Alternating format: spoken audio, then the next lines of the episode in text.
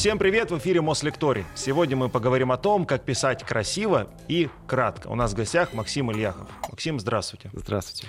Но вот все-таки главный вопрос, э, как научиться э, писать так, чтобы нашим читателям хотелось э, нас читать? О, это очень хороший вопрос, огромный. Я вот всю жизнь занимаюсь этим, этим вопросом. И, наверное, вот если начать с самого важного, не самого понятного, а именно самого важного, ответ такой. Начинаешь от потребности аудитории. Вот если ты, например, пишешь сочинение для школьного учителя по русскому языку, что важно школьному учителю? Грамотность, связность, хорошее деление на абзацы, ну и желательно покороче. Ну, чтобы не было ошибок и чтобы не слишком длинный текст был. Это вот критерии для учительницы русского языка или литературы.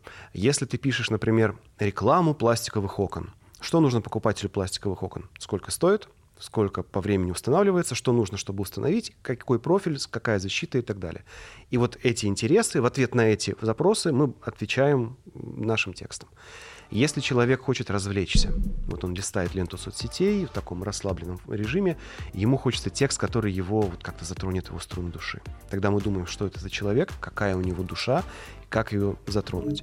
Есть большое наверное, такое недопонимание текста, что вот есть как будто бы текст, оторванный от читателя. Вот это вот хороший текст, это плохой. Не существует текстов, оторванных от читателя. Все на 100% в, э, в человеке. Есть аудитория каких-нибудь блогеров, у которых особенный стиль. Ну, вот взять какую-нибудь, например, Ольгу Бузову. Вот есть блогер Ольга Бузова, да. певица, артистка и так далее. У нее есть какая-то аудитория, люди, которые ее любят. И ты можешь не любить Ольгу Бузову как персонажа, значит, ты не ее аудитория. И, соответственно, для тебя ее тексты будут плохими. Но если ты Ольгу Бузову любишь, ты к ней приходишь ради развлечения, ну, какой-то вот особый вид развлечения, который она людям дает, тогда ты ее аудитория, и тебе ее тексты нравятся, для тебя эти тексты хорошие. Все это очень субъективно, и хороший редактор, хороший автор должен всегда учитывать, кто моя аудитория, для кого я работаю, кого я должен развлечь, проинформировать, обучить, затронуть струны души и так далее.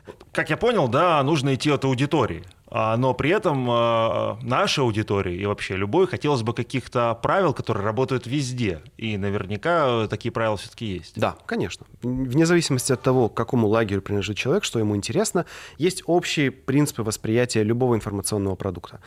Первое правило, если так его сформулировать, это учитывать контекст. И самое банальное распределение, вот часто люди, которые пишут, особенно от компаний, это правило нарушают. Вот я сейчас задам два вопроса вам. И вы мне по, по этим ответам вы сейчас поймете, в чем разница. Вот у нас есть некий человек, например, я. Я захожу в поисковик в интернете и пишу в строку поиска, как заменить окно. Что обо мне можно сказать? Ну, что у вас уже есть окно, как минимум. Угу. Какая-то квартира, наверное, есть. А зачем я меняю окно? Э, не знаю, ну, что жена вам мозг выносит. Что-то с ним явно да. не так, да? То есть у меня есть проблема в жизни, и я иду эту проблему решать.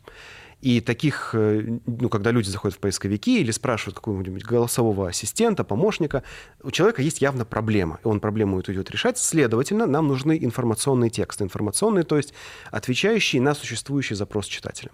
А теперь перенесемся в социальную сеть, в любую, хоть угу. в мессенджере, хоть в обычную с лентой. Когда вы открываете соцсеть, в этот момент что вы делаете? Ну вот, например, вы, выбрать, мы сейчас в данный момент работаем или стараемся не работать в соцсети? Э, стараемся, наверное, не работать. Во, интересно. Да, если я в соцсети сижу, провожу там время, я хочу в данный момент решать те тяжелые проблемы, с которыми... Нет. Абсолютно верно. Вот получается, что у нас есть два контекста. Контекст поиска решений на существующие проблемы и контекст кто-то говорит контекст развлечений, кто-то контекст отвлечения. Ну, неважно. Важно, что вот есть эти два направления. И если мы говорим про решение проблемы, тексты должны быть максимально быстро отвечающие на мой запрос. То есть я спросил, как поменять, окно. Раз, два, три, четыре, пять. Заголовок. Как заменить окно в Москве на, там, в таком-то доме. Раз, два, три, четыре, пять. К таким-то мастерам, так-то замерить, такие-то цены. И в конце рекламная плашка. То есть короткий, четкий по делу. Если я отвлекаюсь, то статья про окно, ну, например, про окно, будет что-то вроде 10 самых безумных окон, которые москвичи ставят в своих квартирах. И там мы пообещали людям развлечения или что-то удивительное, что-то необычное. И там мы должны это обещание удовлетворить. Да? Это первое. Учитывать контекст. Дальше. Я открываю материал, и он должен соответствовать моим ожиданиям. Если мне пообещали 10 безумных окон, я должен начать увидеть, что вот начали перечислять безумные окна. Я их должен начать видеть, я должен понимать, что вот их перечисляют. Если мне пообещали инструкцию, я издалека должен увидеть, о, это инструкция 1, 2, 3, 4, 5. Внешний текст должен походить, быть похожим на то, что я от него ожидаю. Дальше, то есть он учитывает мой контекст, похож на то, что я ожидаю. Дальше в тексте не должно быть информационного или смыслового мусора. Что-то, что автор, редактор посчитал важным, но читателю не нужно вообще, потому что у нас огромная конкуренция за внимание. На один запрос мой в интернете может быть 10, 50, 100 предложений, и каждый будет один другого лучше. И получается, что мы учли контекст. Текст выглядит так, как я ожидаю. В нем нет смыслового мусора.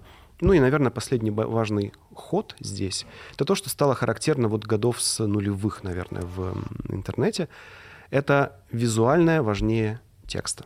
Если мы можем решить смысловые задачи визуально с помощью иллюстраций, схем, графиков, видеороликов, диаграмм, это лучше, чем если мы все те же задачи решаем только текстом. То есть в идеале сократить текст просто до какой-то схемы? Если визуал важнее? Как правило, совсем без текста не получится. То есть в идеале должна быть хорошая наглядная схема, которая отвечает на мой запрос мгновенно. Она, ну, давайте в качестве примера. Если я хочу э, узнать что-то про установку окон тех же самых, а издалека текст мог бы изначально выглядеть как там. Тут заголовок какой-то, вопрос, и раз, два, три, четыре, пять, и там какой-то, угу. да, это одно. А мог бы выглядеть, например, вот так. Мы имеем тот же самый заголовок, вводный текст и потом иллюстрация. Вот ваше старое окно какое-нибудь, да, и тут подписано, что в этом старом окне плохо. Вот заголовок, текст, опять иллюстрация. Вот как мы его выломали. Вот тут дырка, тут торчит какая-то арматура, фурнитура, что, да. Потом третий пункт, что-то третий, третий подзаголовок, опять иллюстрация. То есть если мы сделаем э, подачу такую, в которой будет, будет видно вот основные смысловые вехи нашей статьи визуально, и текстом мы их дополним. Это будет гораздо лучше, чем мы сначала решим все текстом, а потом добавим туда по остаточному принципу иллюстрации. Ошибка вот этого первого подхода, она в том, что обычно люди сначала пишут, а потом такие, хм, как-то неинтересно это читать. Разбавлю-ка я это иллюстрацией. И человек потом просто в конец добавляет какого-нибудь фото фотографию, там, частный дом, тут большое окно, и тут мужичок такой стоит, такой, и показывает палец вверх, типа вот так. И это одна иллюстрация, она не рассказывает ничего по смыслу, она здесь стоит просто, чтобы хоть Вроде что-то... Как надо Вроде как да. надо, да. И вот мой подход в том, чтобы, чему я учу и студентов, и в книгах рассказываю, что, мол, ребят, сначала визуальную часть решите, и пусть к ней текст будет вспомогательным. И тогда у вас вот универсальное, как говорят пиарщики, пробитие будет всегда тогда. Э, наверное, этот вопрос нужно было задать в самом начале, чтобы аудиторию к нам чуть привлечь. Все-таки для кого вот этот навык необходим, потому что нам сейчас скажут, я не журналист, я не пиарщик, я просто какой-то служащий, например, или студент. Кому нужно вообще э, умение, вот этот навык писать коротко, да, при этом емко, и чтобы тебя понимали и читали? Этот навык нужен людям, которые хотят решать свои задачи, добиваться своего с помощью слов. Ну, то, то, что у них есть. Если это госслужащий, то он пишет либо объявления, либо письма. На самом деле, я часто работаю как раз с госслужбой. Mm-hmm. Руководители департаментов воют от длинных, тяжело читаемых текстов, которые не визуализированы, плохо структурированы, где есть лишние слова и так далее. Они воют буквально. Мне платят за то, чтобы я приходил и их сотрудникам рассказывал, ребята, вот это у вас лишнее, лишнее, лишнее. Ну, конечно, мне выгодно приходить и обучать этому людей, но в хорошей ситуации нужно, чтобы люди сразу это понимали. Студент пишет дипломную работу. Он может написать ее блестяще, но написать ее, ну, по смыслу, блестяще, провести исследование, но текст будет составлен так, что через него будет невозможно продраться. А может блестяще провести работу и подать результаты работы так, чтобы все, вот это да, вот это красиво, вот это интересно, вот это классная работа. Для меня был, например, я писал кандидатскую диссертацию много лет назад в университете. Она была, ну, обычная. Я провел исследование, и там было неприятно, что технология, которую я писал в преподавании, не дала результат. То есть я потратил два года на что-то, что не принесло результат. И мне нужно было представить, ну, хоть что-то я сделал. Я нашел графики, которые показывают, что ну, что-то при этом выросло. Я их поставил, и сразу, о, все расцвело. То есть студенты, аспиранты, научные сотрудники, госслужащие. И когда мы пишем письма, по работе внутри компании. Любой менеджер, на самом деле, очень выиграет от того, что его текст будет хорошо структурирован и ясно визуализирован. Если все это в комплексе сделать, У нас будет, да, вот давайте так скажем, самая большая беда при неэффективной коммуникации, что людям люди либо игнорируют то, что мы пишем, и приходится общаться устно, либо они понимают что-то выборочно и делают выборочно. Вот кто написал кому, кому-то другому письмо с тремя вопросами, и из них ответили только на один, это вот оно. И всем людям, у которых хотя бы раз в жизни была такая ситуация, им полезно такие вещи знать.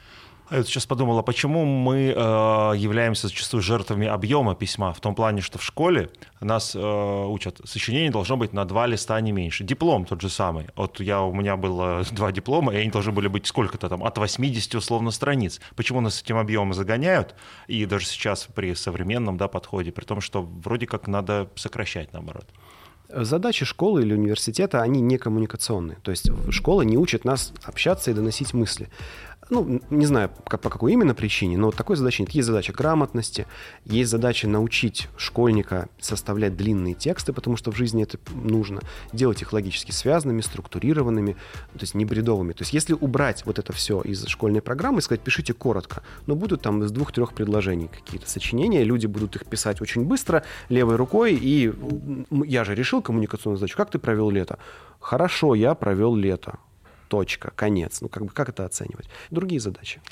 Хорошо. А вот попытаться совместить несовместимое. Сделать текст коротким, ясным, убедительным и при этом еще и красивым. Потому что то, что это я слушаю у вас, мне кажется, просто мы убираем ну, всю красоту из этого текста. Это вообще возможно совместить четыре этих понятия? Красота никогда не в самих по себе, вот в теории, просто словах. Ну, типа эпитеты, это некрасиво? Вот. Это, конечно, это красиво, но это красиво только тогда, когда оно применимо к задаче. Когда есть задача через эпитеты что-то передать. У нас часто все вывернуто наизнанку. У нас люди думают, что можно под эм, красивой формой, за красивой формой, скрыть пустую, пустое содержание. Ну вот я могу привести uh-huh. какой-нибудь рекламный пример. Э, что-то вроде, ну вот, например, какой-нибудь типичный рекламный текст из нулевых. Наша компания является ведущим провайдером услуг. Мы работаем на рынке, оказываем полный спектр телекоммуникационных услуг. Это слова, которые людям, которые такое составляют, кажутся красивыми. Ну, чаще они скажут слово профессиональный.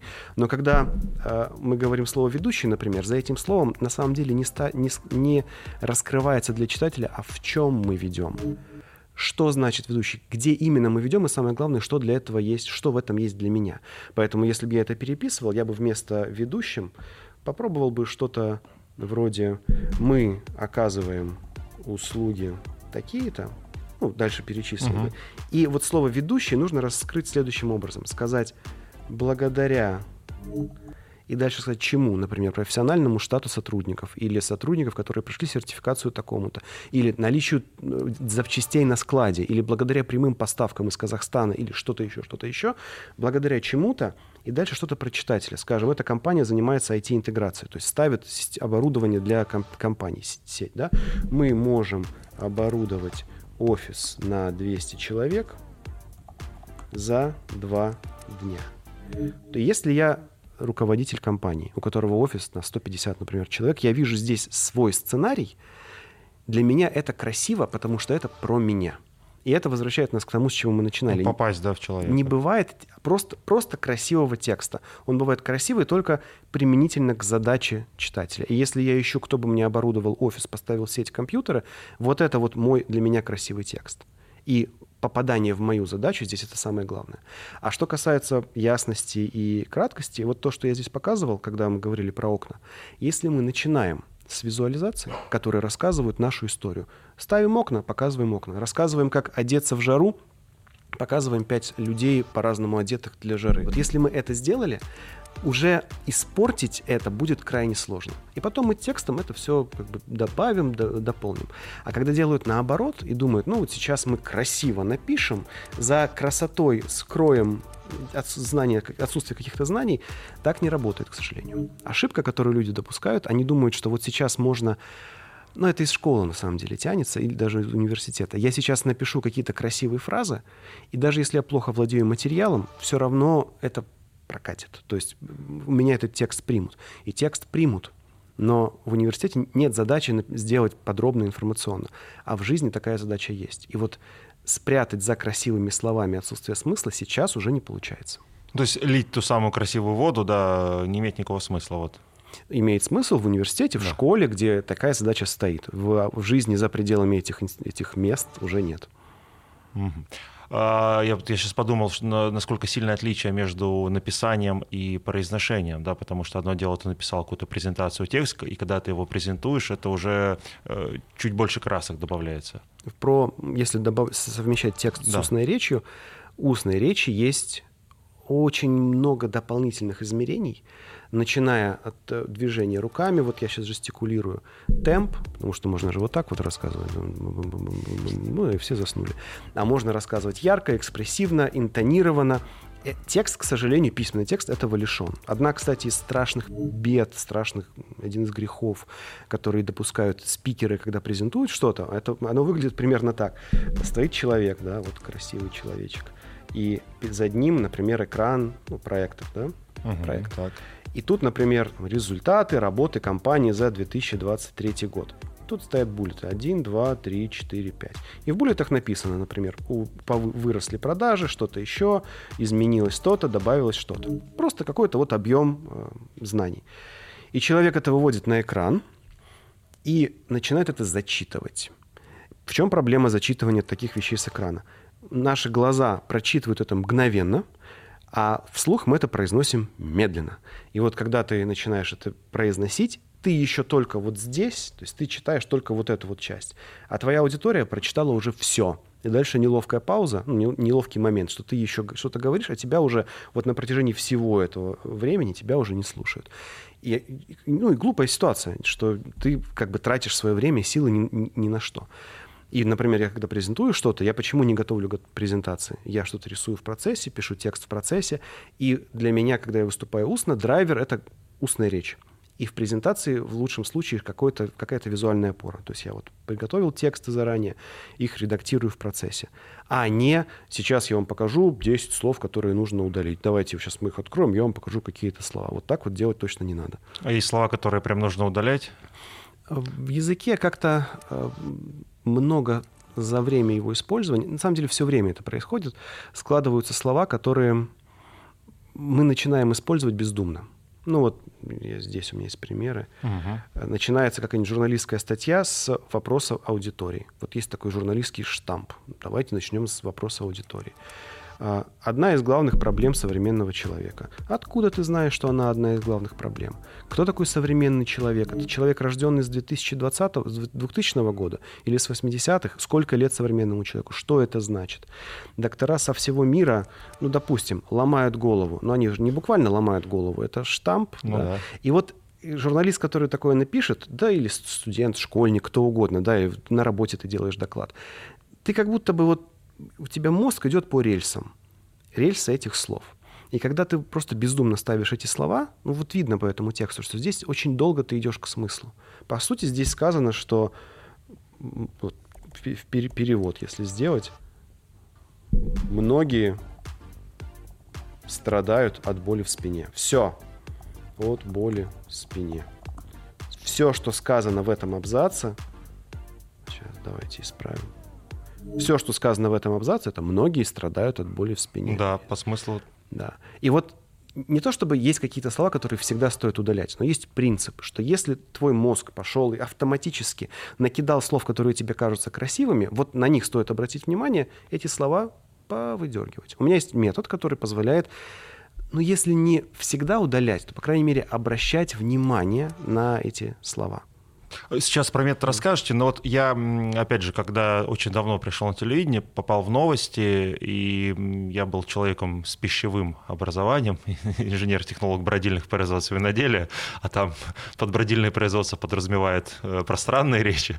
Я вот как раз э, думал, что я красиво так напишу, ломает головы, чего-то еще, и мне стали говорить, что это штампы, штампы, штампы, штампы. Но почему людям и мне тогда казалось, что чем больше вот этой красоты, э, депричастные обороты, причастные, э, наворотишь, тем вроде как ты изящный писатель. Это идет из школы, потому что задача школы — научить нас владеть, в том числе этими сложными конструкциями. Не то чтобы это плохо, ну, владеть депричастными, причастными оборотами, знать все эти обороты, уметь написать сложно — Это навык. Ну, это, требует определенной подготовки. И хорошо, что мы это умеем. Вопрос дальше, насколько мы уместно применяем Сейчас, эти инструменты. Да. И, как правило, мы можем написать короче, яснее. И никто не стоит, учительница из школы не стоит над душой и говорит, как-то вот ты простовато написал это письмо. Над тобой стоит только получатель. И если ему легко, тогда вот мы задачу решаем. У меня вот есть здесь очень показательный пример. Руководители предприятий, с которыми я работаю, они обращаются ко мне с одним и тем же запросом. Наши сотрудники пишут очень сложно. Помогите нам им научить их сокращать. И я прихожу работать с сотрудниками, они мне говорят, но мы же пишем директору, ему нужно написать сложно. Я спрашиваю, откуда вы это знаете? Вот, да. Мне это сказали, что нужно писать просто. Они говорят, ну, он же официальное лицо, он же серьезный человек. То есть у людей в головах есть штамп мышления, что серьезному человеку нужно серьезно написать. А эти люди, серьезные люди, приходят ко мне и говорят, научите их писать наоборот. То есть здесь какой-то вот есть недосказанность некоторая в их отношениях, ну и я помогаю эту недосказанность закрыть. Я сейчас подумал, что раньше мы давно телеграммы отправляли, когда вот а, там каждый знак стоил, и тогда вот ты сокращал невероятно. То есть я там что-то маме писал, какое-то поздравление, там настолько ты вот пользовался вашими эти навыками. Можно я здесь сейчас оговорку да. сделаю? Если посмотреть телеграммы начала 20 века, вот времен революции, э, как, э, как общались члены правительства, временного правительства телеграфом, они не экономили их телеграммы были вот как, э, как будто они писали друг другу письма, вот как они привыкли. То есть конкретно это было связано только с тем, что у них был безграничный бюджет, ну, да. они могли сколько угодно там напикивать этих букв. Поэтому, но обычные люди, да, конечно, нам приходилось экономить. А, вот у вас есть такой термин техника редактирования в стиле кунг-фу. Что это такое? Ну, кунг-фу вообще, если от, от, от, абстрагироваться от э, боевого искусства, кунг-фу — это попытка преисполниться в своем ремесле через э, строгую ежедневную практику. И вот мы берем любой текст, там, давайте, вот, про, про спорт. Да. И перед тобой текст, он, понятно, плохо написан, специально плохо написан для тренировки. И вот ты берешь и по чуть-чуть, слово за слово убираешь из него лишнее до тех пор, пока ты не понимаешь, что ты его доделал. Ну вот давайте. Кому не знакома боль в спине, на этот вопрос нельзя ответить, ну вот, потому что это текст. Мы это убираем. Боль в спине.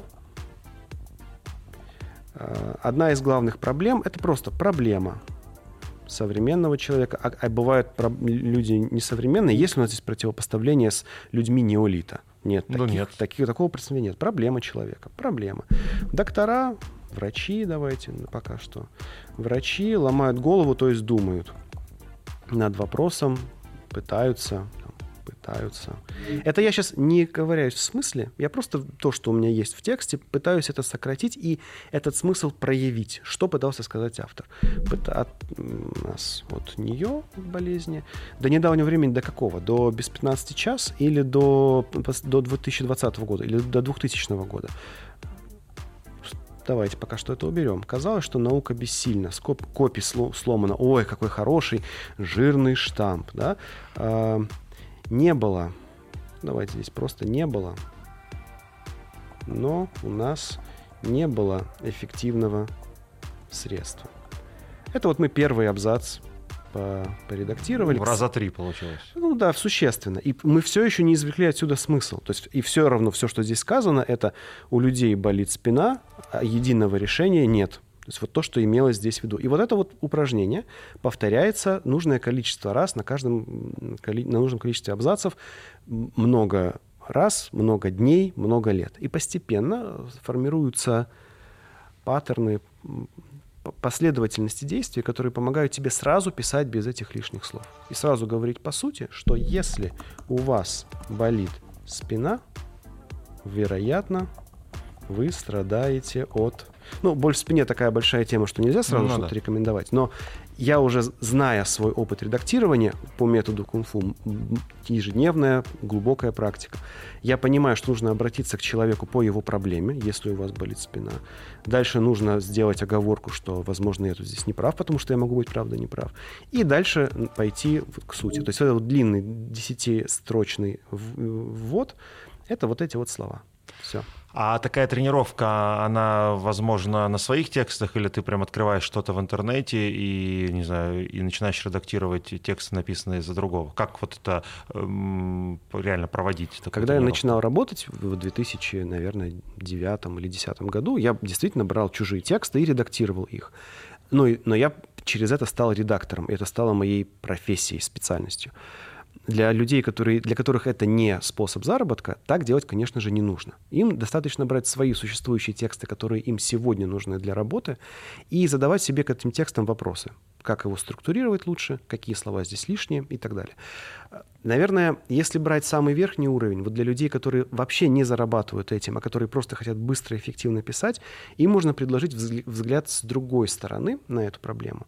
Я называю этот метод текст по полочкам. По полочкам, потому что ну вот можно представить уборку в квартире. Э, в квартире представим себе, что вот закрыты двери, закрыты окна, и из квартиры нельзя выносить вещи. Ну, можно мусор вынести к порогу. Да? И что такое будет уборка в этой квартире? все, что ровным слоем разбросано по всем поверхностям, нужно разложить по тем местам, где мы знаем, что оно должно быть. По полочкам буквально, uh-huh. по ящикам, по полочкам. Ну и мусор, естественно, желательно вынести. И вот я для себя придумал такой метод, что вот есть текст. Мы начинаем с того, что это просто длинный какой-то вот поток информации, слов, вот как обычно длинные тексты пишутся. Это я в компаниях обучаю людей, и это им безумно нравится. Я говорю, дорогие друзья, теперь давайте выделим смысловые блоки, которые у вас есть в этом тексте. Ну, например, вы рассказываете о том, как был устроен ваш проект. У вас будет раздел «Задача проекта», как бы полочка «Задача», а потом у вас будет раздел э, «Бюджет», «Бюджет», а потом у вас будет раздел, например, «Результаты». Мы делаем три подзаголовка. Теперь в эти, под эти три подзаголовка нужно разложить, в буквальном смысле, как будто ты делаешь уборку в квартире, то длинное, что у тебя было. То есть вот это вот, например, у тебя было про задачу, вот это у тебя было про результаты, а вот это у тебя было про потраченный бюджет. Ты раскладываешь сюда, и у тебя получается текст, который уже издалека выглядит организованным, просто за счет того, что там появилось вот это вот смысловое деление. Это самая простая верхнеуровневая вещь. Начиная с этого, мы помогаем читателю быстро определить, где то, что ему нужно. Например, человек открывает, и вот здесь там введение, там, рассказ о проекте, где мы потратили столько-то денег. И он понимает, нужно ли мне читать задачу. Нет, я задачу помню, я это читать не буду. Нужно ли мне читать про бюджет? Нет, я бюджет помню, мы это согласовывали. А что же вы за эти деньги сделали? А, результаты. Вот это я с интересом изучу. И вот тут появляется одна интересная вещь. Когда у человека появляется интерес к какому-то тексту, он будет читать, даже если там будут какие-то лишние слова. И, но если все-таки мы хотим прямо совсем идеально сделать, мы берем вот этот вот э, текст наш и, например, находим в нем вот эти вот ненужные слова. Тут ненужное, тут ненужное, тут ненужное, тут ненужное. Посокращали и в итоге получили... Сейчас. Посокращали, и в итоге наш текст, он был вот такой длинный, постал. Ну, например, короткое введение, подзаголовок – полтора абзаца. Подзаголовок полтора абзаца. Подзаголовок, абзац и выводы. Пум-пум-пум-пум.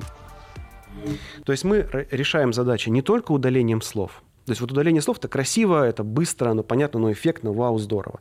Но когда ты решаешь реальные рабочие задачи, тебе нужно начинать не с удаления слов, а нужно сначала разложить все по полочкам, сделать структуру, которая будет про читателя, и потом уже, если хватает времени и сил, оттуда удаляем смысловой мусор. Если про структуру продолжать, а, то первое, что мы видим, это всегда заголовок, да, а, насколько он действительно важен, и дальше еще и про теорию вот первых пяти слов, да, вы тоже пишете, это тоже вот про структуру, про начало, насколько на этом нужно делать акцент. Заголовок формирует ожидание читателя от текста.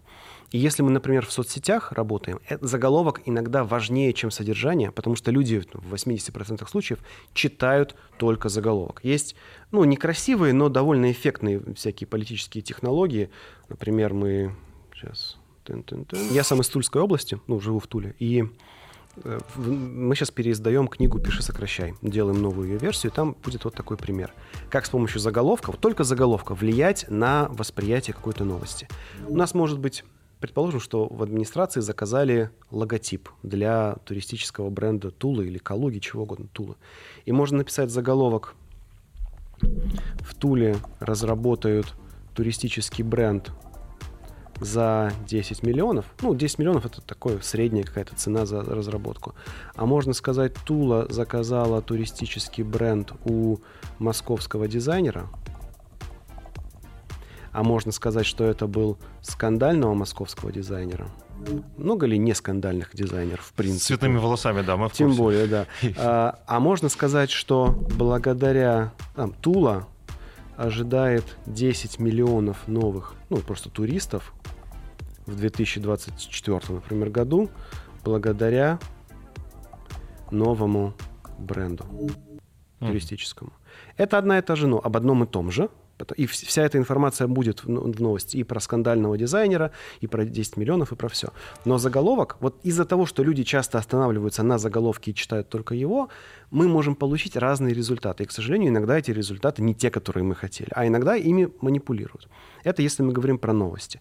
Если мы говорим про решение прагматических задач, там, про то же самое прохудившееся окно, можно сказать, как заменить окно а можно сказать, как заменить окно недорого.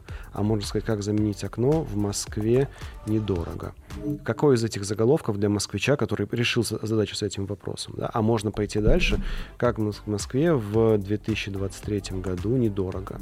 Повышение информативности и специфичности заголовка позволяет лучше привлечь читателей. Соответственно, если это статья для москвичей про московскую компанию, которая занимается окнами в Москве, последний заголовок будет самым адекватным, самым эффективным. А тогда про нечестность с аудиторией. Заголовки очень часто нас обманывают. Мы видим все эти кликбейтные заголовки, да, на которые хочется а, нажать не знаю, а там оказывается ну, совсем другое. Э, насколько это разрешенный, скажем так, ход, и можно ли им наиграться и потом оказаться ну, в проигрыше в итоге? Есть понятие выжигания аудитории или выжигания репутации, в общем, разные виды выжигания. К чему приводит? Когда ты долго, долго, 2, 3, 5 раз контактируешь с изданием, и их заголовки не удовлетворяют, ну, не соответствуют обещанию, содержание статьи одно, а заголовок другой – ну, классика это Пугачева оскандалилась своими откровенными фотографиями. Открываешь, а там Пугачева с внуками, например. Ну, не знаю, ест тортик. И ты думал одно, а там другое. И если ты несколько раз на этом обжегся, то ну, ты перестаешь на это реагировать. И все это смерть издания. Это будет вот все деньги, вложенные в бренд, в создание платформы, в раскрутку, в команду, все будут убиты из-за того, что ты 3-4 раза аудиторию подвел. Тогда к вопросу о теории первых пяти слов, да, и наш, наш любимый, ну, знакомый персонаж э, Штирлиц, да, он говорил, что последнее запоминается. Вот, а насколько последнее важно, и все-таки что такое вот теория первых пяти? Штирлиц был прав в том, что запоминаются последние слова в разговоре. Разговоре. Потому что в разговоре, вот мы сейчас с вами говорим, будет очень странно, если я скажу, а, ну все, мне все понятно, и уйду. А вот когда мы говорим о, те, о письменном тексте, люди уходят и из начала, и из середины, будь здоров. Почему? Потому, и это даже часто хорошо. Нам не нужно заставлять человека дочитывать статью до конца. Если он важное, например, где заказать окна у нас, если он это увидел в первых двух абзацах, да, пожалуйста, иди к нам, неси свои деньги, спасибо, что ты к нам пришел. Поэтому э, в письменном тексте важны не последние слова, потому что их дочитают какие-то единицы процентов. Важны первые слова. Я вот вам сейчас приведу в качестве примера. Пост в блог. Он может начинаться с вопроса, с захода. Я долго думала, стоит ли мне. Я не знаю, 5 ли, сколько, ну, 6, например, слов, да? О чем, вот из, из, исходя из этих первых слов, о чем будет дальше? Да, о чем угодно. Ну, фокус на ком здесь? Ну, на девушке. О себе, да, она о себе. о себе пишет. И уместно ли это? Может быть, уместно. Если это ее личный блог, ее персональное пространство, куда приходят люди именно за ее духом, стилем и так далее. Теперь в этом же блоге эти же люди пришли, и там будет написано, например, в 2010 году ученые обнаружили – Теперь мы понимаем, что это не про нее. Это будет ссылка не на ее личный опыт, это будет ссылка на ученых. Информация 13-летней давности. Интересно нам это или нет. Да? То есть уже другое абсолютно ожидание. Uh-huh. Третий вариант. А, болит, ну то, что там болит ли у вас, ну давайте не спина, а голова.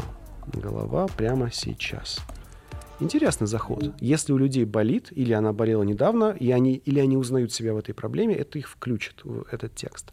Моя гипотеза в том, что когда мы знаем аудиторию и знаем ее боли задачи, мы можем зацепить внимание читателя, произнося эти боли и задачи. А если мы фокусируемся на себе или опираемся, например, на ученых, на внешний мир, на ну, что-то за пределами, то мы можем потерять внимание читателя просто потому, что он видит, а, ну это не про меня, не про мои задачи. Здесь нет правильного или неправильного. Опять же, если люди пришли на меня, на мои мысли и желания, в, на мой внутренний мир, это уместно. Но обращать внимание на эти вот первые пять слов и смотреть на них в изоляции. Вот что говорят мне первые пять слов этого, этой публикации? Посмотреть на них и задать вопрос, то ли это, о чем будет дальше весь пост. А ошибка часто у людей, что они начинают очень издалека. То есть они начинают с 2010 года, потом ученые, тун -тун -тун -тун -тун, и потом на втором абзаце начинается свой личный опыт просто очень мало людей в условиях жесткой конкуренции за внимание дойдет до этого второго абзаца. Поэтому нужно внимательно проверить первые пять слов. А еще про слова, вот какие-то конкретно стоп-слова, да, которые точно не, не должны быть в тексте. Мы немного про это говорили, да, но если как-то вот их э, обозначить круг, да, что это могут быть в целом за слова? Я бы не говорил, что их не должно быть. Я, говорю, я бы сказал, что на них нужно обратить внимание Первое, на что хочется обратить внимание, это личные местоимения, особенно возвратные. Мой, вой, свой, ваш, наш. Например, добро пожаловать на наш сайт. А чей еще это сайт? Просто на сайт. Или наша компания является там, мы, наша компания решает ваши проблемы. А, а чья компания еще, и о чьих проблемах еще может, быть, может идти речь. Просто логически часто оно убирается. То есть ну, местоимение. Mm-hmm. Ну или русский язык просто он настолько хорош, что там иногда без местоимений все понятно. То есть вместо того, чтобы говорить, э, мы пришли, чтобы решить ваши проблемы, можно сказать, мы здесь, чтобы решать проблемы. Или решаем ваши проблемы, или просто решаем проблемы. Это все способы сказать одно и то же все более и более кратко. Местоимение. Дальше. Опять же, мы не удаляем местоимения из языка, но бывают случаи, когда местоимения в тексте избыточны, а когда их много, ну просто зачем они там? Другая вещь — это оценки. Как часто думают люди, что если я сейчас скажу вам, что что-то красивое, прекрасное, великолепное, быстрое, выгодное, то вы как будто бы в это поверите. Например, я продаю кредитную карту и говорю, кредитная карта на выгодных условиях, выгодно, выгодно, выгодно. Но вы расскажите, какие условия? Проценты, платить, что... Или, или а по-другому вообще расскажите мне не про кредитную карту, расскажите мне про то, что я могу на нее купить. Поехать в отпуск без переплат. Или купить компьютер сегодня, пока не, не изменился курс валюты. То есть расскажите мне про мои сценарии из жизни, как я этим буду пользоваться, а не про то, что что-то выгодно, хорошо и красиво. Оценки решаются через, эм, собственно, визуализацию. Ну, если что-то красивое, покажи это, да? Или через сценарий. Ну, еще иногда через факты. Можно сказать, что у какого-нибудь там телефона прочный корпус, а можно сказать титановый корпус, а можно сказать корпус выдержит падение с высоты трех этажа, с высоты третьего этажа. И это будет гораздо нагляднее, чем прочный корпус. Оценки. Есть такая вещь, как страдательный залог. А, давайте отметим, что вот эти три вещи — это решение для оценок, это не проблема оценок. Страдательный залог — это когда, например, мы говорим не я сделал работу, а работа сделана. Старательный залог, он неплох сам по себе, он часто нужен, но если нужно было сказать, что я сделал работу, и важен я, то не нужно говорить «работа сделана мной». Нужно сказать «я сделал работу». Если было, например, дома были успешно построены и сданы комиссии, переводится на действительный залог «мы построили дома и сдали их комиссии». А, но потом мы понимаем, что мы тут не нужны. Дело не в том, что мы построили, а дело в том, что наши жильцы или дольщики или покупатели, наши клиенты уже получили ключи и начали ремонт в домах, потому что они, ну, они сданы. То есть не то, чтобы строительный залог плохой, но он заставляет нас пере, ну, подумать, перепроверить, правда ли это те люди, о которых мы хотели э, поговорить. Дальше есть такие вещи, как штампы. Э, ну вот мы сегодня много да, о них да. говорили, да, в, в лучших традициях, в пески времени, ломают голову, ломают копья. Это вот красивые слова, которые выглядят классно, профессионально, на самом деле несут мало смысла. Например, что-то вроде ломают голову, думают. То есть два слова превращаются в одно. Или нежданно, негаданно превращается в внезапно. И вот это вот длинное превращается в короткое. Не то чтобы вот если мы сейчас это одно слово удалим, текст сократится. Но часто у людей, которых, у которых много штампов в тексте, в каждом предложении можно Один удалить. И вот одно за одним, второе за третьим, и получается, ты до третьего текста можешь удалить абсолютно без потери смысла. И, кстати, я сказал слово «абсолютно», к оценкам можно добавить такую вещь, как усилители можно сказать, красивый, можно сказать, невероятно красивый, можно сказать, прочный или абсолютно прочный. Вот и то, и другое спокойно из текста удаляется. А штамп, строительный залог, ну, можно сюда добавить что-то вроде модальности. Это, например, слова вроде «может», «нужно», «должен». Но здесь нужно быть осторожным. Например, мы говорим, техническая документация, мы говорим «Э, «датчик можно установить в трубу диаметром таким-то. И вот здесь можно, что означает техническая возможность. Можно заменить, нужно удалить слово «можно», передатчик устанавливается. А можно сказать диаметр трубы для датчика такой-то. Еще короче. То есть это не то, чтобы вот нельзя – это обратите внимание, потому что можно, это ну, есть как анекдот, могу копать, а могу не копать. Вот примерно из этого. Эти э, стоп-слова очень хорошо, очень подробно у меня разложены и в книге «Пиши, сокращай», и если не хотите книгу, ну, потому что книга — это большая вещь, более того, она выйдет сейчас переиздание, то есть там все будет новое. Э, у меня есть бесплатный, ну, вот буквально бесплатный набор видеороликов. Если вы в любом поисковике, где есть видео, напишите «Максим Ильяхов», вы там найдете бесконечное количество видео, где я рассказываю о стоп-словах. Но я бы хотел обратить внимание вот на что. Стоп-слова и вот удаление этих слов это нужно для людей, которые занимаются текстами, грубо говоря, на века, которые прочитают сотни тысяч человек. В деловой переписке удаление стоп-слов неоправданно долго потому что ну, вот нужно искать их, вот это вот анализировать. Лучше начать с текста по полочкам. Удаляйте э, слова, мусорные слова в самый последний момент, так же, как вы при уборке мусор выносите из квартиры в конце. А сначала вы раскладываете свои мысли по разделам. Подзаголовок, вот как здесь, подзаголовок, смысловой блок, подзаголовок, смысловой блок. И если вы пишете деловую, деловое письмо, поставьте выводы, вот эту часть, в самое начало. То есть у вас получится, начинается письмо, введение, двоеточие, основные мысли, 4 пункта, 5 пунктов. И начинаются подзаголовки. Ситуация, задача, предложения, ограничения. И потом к ним подписываете нужное количество текста. И если после этого у вас остается время, пожалуйста, редактируйте, удаляйте лишние слова. И еще вопрос. Э, сегодня очень актуальная история с нейросетями да, которые нам помогают там, рисовать картины, все что угодно делать, а насколько мы можем доверить сокращение нашего текста этому разуму. И есть ли уж такое, что точно работает? Сокращение – да. Но есть нюанс. Значит, нейросети из-за того, как они устроены, они крайне непредсказуемы в плане достоверности. Вот это, эта технология, эта проблема, она не будет решена в ближайшие лет 10. В чем, в чем выражается проблема? Вы даете нейросети длинный текст и говорите «сократи его». Если вы этот текст прочитали предварительно, вы имеете возможность потом проверить, правильно ли она его сократила, не исказила ли она смысл. Но если вы уже прочитали этот текст, зачем вы его отдаете нейросети на сокращение? Вы эффективнее его сократите сами, выписав основные тезисы. И нейросеть может очень уверенно начать его сокращать. Первые два-три пункта будут достоверные и правильные, а в конце начнется отсебятина. Причем иногда такая лютая отсебятина, что смысл текста будет искажен очень сильно. Почему я, например, не боюсь, что нейросети заменят редакторов?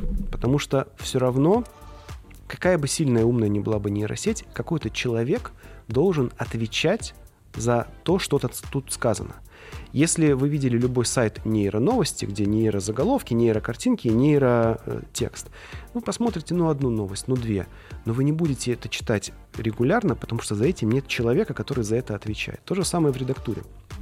Нейросеть такой же полезный инструмент, как, например, орфокорректор.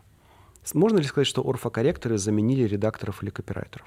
Нет. То есть грамотность повысилась в среднем, люди стали допускать меньше ошибок, да, но люди все еще нужны. То же самое нейросети. Теперь редактор будет работать с большим количеством материала, но все равно он вынужден пропускать его через себя, потому что текст, коммуникация — это не... Нам текст сам по себе не нужен. Нам нужен текст как продолжение чужой мысли, чужого ума. Мы не переписываемся с другим человеком ради красивых фраз. Мы переписываемся ради отношений, бизнеса, любви, семьи, деловых каких-то контактов. И если другой человек отвечает нам нейросетью, главное, что это он отвечает, и он за эти слова отвечает. Он не может сказать, ой, извини, типа нейронка неправильно написала, я это не имел в виду. Такого не может быть, это бред. Поэтому нейросети очень полезны. Они могут быть очень э, эффективны в плане сокращения в том числе, но если там пропадет человек, это можно просто все скомкать и выбросить, потому что доверять этому нельзя. Спасибо вам огромное. Э, время нашей беседы сократилось уже до нуля. Вот, ничего не осталось, поэтому стоит еще раз вас поблагодарить. Надеюсь, какую-то пользу наши зрители вынесли э, после сегодняшней встречи. Ну и сказать спасибо большое за участие в эфире. Спасибо.